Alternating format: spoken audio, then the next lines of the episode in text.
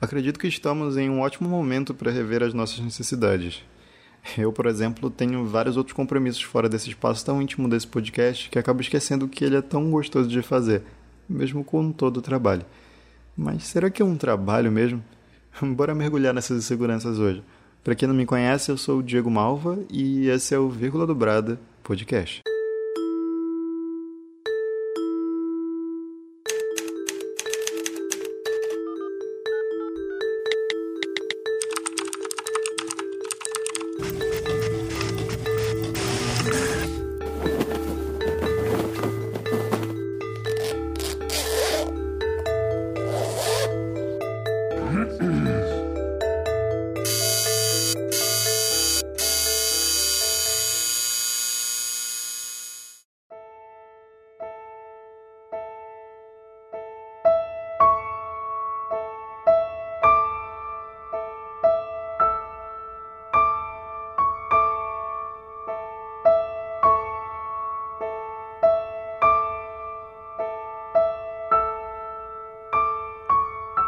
O maior problema é sempre o de restaurar o ritmo.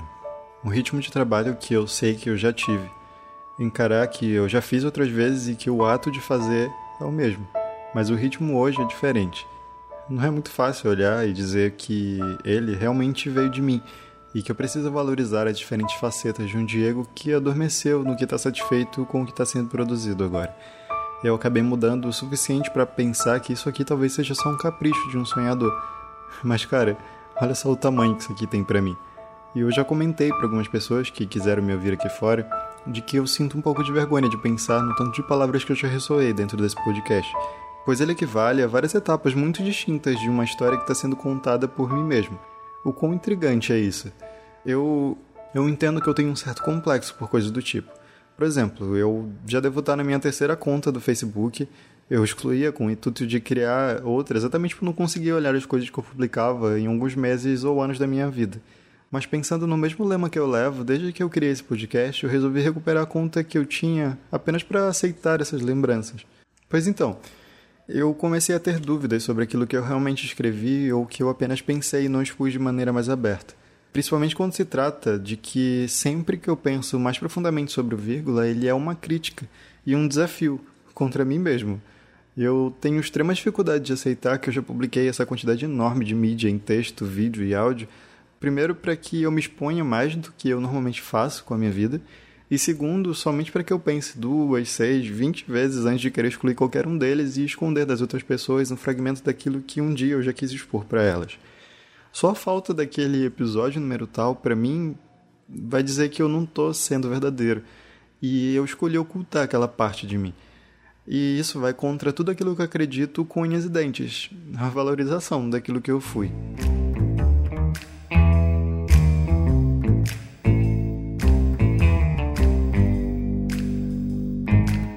Mas sabe como é? A gente é humano, olha para o problema, finge demência e se sabota.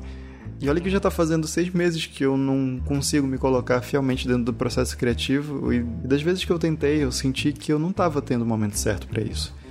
E agora, será que esse é o momento certo? Bom, se você está ouvindo isso, parece que sim. Mas olha só, agora mesmo eu estou bem desacreditado que esse seja, pois eu ainda estou em processo. E é complicado desse jeito mesmo.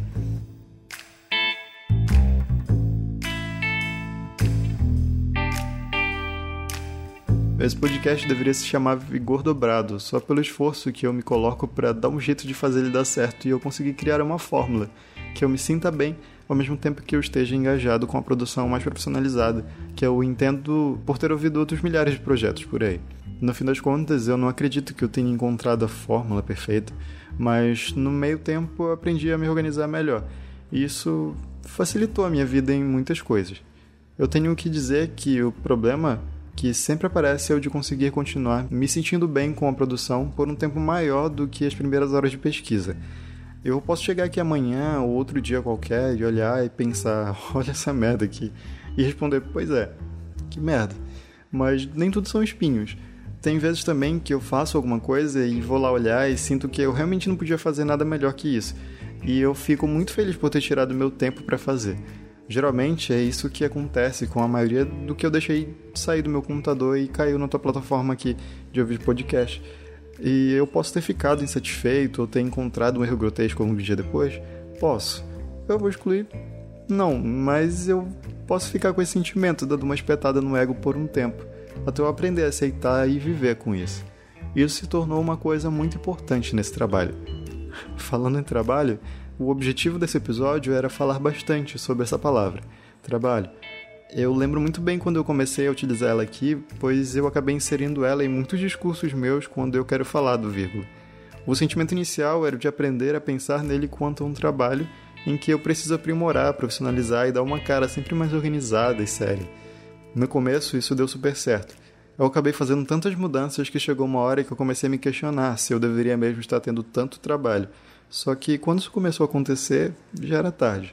Eu estava priorizando um pouco mais o aspecto profissional do que focar naquilo que ele era antes disso apenas um hobby, um experimento, uma conversa comigo mesmo sobre as coisas que eu acreditava que eram importantes.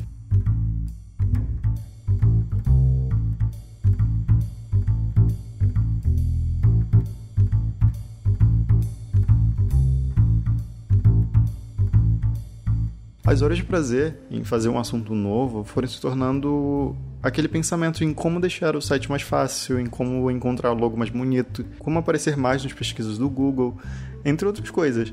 Se eram importantes, eram. Eu acho que se eu não tivesse feito aquilo logo, talvez muita gente nem teria ouvido, mas eu me perdi por ali. Comecei a me dar muito trabalho e eu estava relativamente sozinho para fazer essas coisas. E é muita coisa. Eu comecei a cogitar pagar alguém mas o dinheiro que estava entrando no projeto ainda era muito pequeno. Isso me desanimou bastante. Por um tempo eu perdi o meu hobby.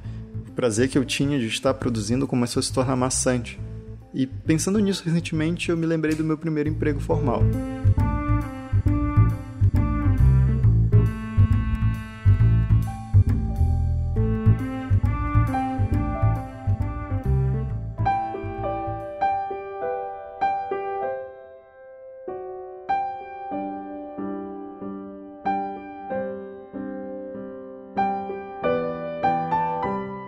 Trabalhei em uma empresa que vendia peças de veículos e passava das 8 da manhã até as 6 da tarde, de segunda a sábado, carregando, limpando, organizando, desde peças muito pequenas de carro até amortecedores e pneus de caminhão. E eu fiquei nesse emprego por uns 8 ou 9 meses, até que literalmente eu comecei a adoecer por causa dele. O meu corpo começou a sentir o peso da rotina, e eu fui adoecendo, e isso acabou me dando mais despesas. Tive que faltar ao trabalho para ir ao médico, e quando vi, me demitiram por causa das consecutivas faltas. Quando eu consegui esse emprego, eu estava um tempo sem estudar. Eu repeti alguns anos de ensino médio e eu resolvi parar de vez. Mas logo quando as coisas pareciam ir bem no emprego, eu comecei a olhar para a vida dos meus colegas de trabalho e alguns já estavam lá há anos e anos. E recebiam o mesmo salário que eu e ficavam sonhando em ascender na empresa através de uma oportunidade que davam para alguns de nós. Não demorou muito para eu me tocar que aquilo não era para mim. Eu não sei quando foi que isso aconteceu, mas pensar no vírgula estava começando a me fazer lembrar dessa oportunidade que nunca faria sentido eu cogitar em ter. Na época desse dilema do emprego, eu resolvi voltar a estudar e acabei entrando na universidade logo em seguida. Para mim, o sentido de ter emprego é para manter a própria comodidade, ajudar, através do dinheiro, as suas ambições para ir além dele. Eu pensava que não tinha sentido de eu continuar lá se permanecer me deixava doente eu acabei vendo, através da demissão, uma oportunidade de pensar novamente em outras oportunidades que eu ainda podia ter. O sentido de ter o vírgula não é comodidade, mas o oposto. É de estar o tempo todo reinventando o sentido de permanecer nas minhas inseguranças e até mesmo nas seguranças.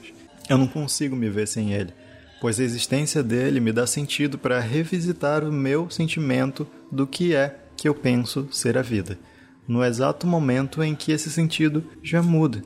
Talvez seja esse o sentido de ter um hobby para muita gente. Fazer vai além de qualquer valor social ou pessoal. Se não fosse a compreensão do incômodo ou da autossabotagem que eu faço durante o processo, eu acho que eu já teria conseguido desistir por completo. Poucas coisas na vida nos deixam com esse sentimento e continuam nos fazendo bem. Eu sei que está sumido faz parte da minha própria essência, mas eu acho que essa palavra é bem característica para mim, pois eu faço sem querer Às vezes para rever algumas coisas, saber se eu estou fazendo a coisa certa e aprender a amar aquilo que está acontecendo na minha vida. Para esse episódio, eu estava sentindo que eu precisava refletir sobre como que eu voltaria a gostar daquilo que eu escrevo aqui e também a voltar a pensar nesse trabalho como um hobby. E comparado com os outros assuntos que eu queria abordar antes desse episódio aqui, eu não estou sentindo qualquer peso em falar sobre isso, mesmo com esses quase um ano de barco parando.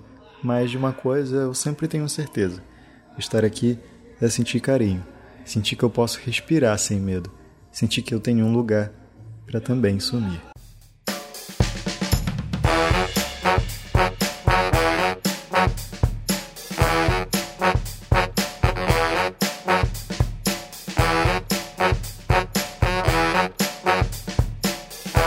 Olá, eu ando tendo bastante tempo para pensar no vírgula recentemente Principalmente por causa dessa quarentena, que na data da gravação desse episódio está ultrapassando os dois meses aqui no Brasil. Eu demorei todo esse tempo para conseguir começar a pensar que eu ando precisando de uma injeção de individualidade novamente, de voltar os olhos um pouco para mim e ver que eu estou existindo de verdade nesse mundo aqui, cheio de incertezas. E tendo que pensar que, sendo sincero, eu estou podendo descansar a mente das muitas coisas que me solicitavam a vida antes do coronavírus. Por outro lado, eu ando sentindo falta das coisas do mundo que eu antes reconhecia como inadiáveis. E hoje, olha só, eu tô satisfeito com isso aqui. Não o corona, claro, com o caminho que esse roteiro foi tomando. É por isso que eu só tenho a te agradecer por ter me dado um pouquinho do seu tempo. E como sempre, eu agradeço especialmente para os apoiadores desse projeto, Pedro Henrique, que continua me apoiando desde que me conheceu quando eu ainda trabalhava na tua empresa, o Igor, lá do segundo episódio, que é uma pessoa incrível que não conversa comigo já tem muito tempo, mas está apoiando o projeto já tem três meses, e eu não sabia. Mil desculpas, e muito obrigado, amigo. Tu é um amigo. E obrigado ao Luca, que me conheceu quando eu ainda estava me expondo bastante e sempre respeitou o meu sonho com esse projeto nos seus altos e baixos. Por último, para você que está aí ainda, uma última pergunta. O que você está ganhando ou perdendo desde que tudo isso começou?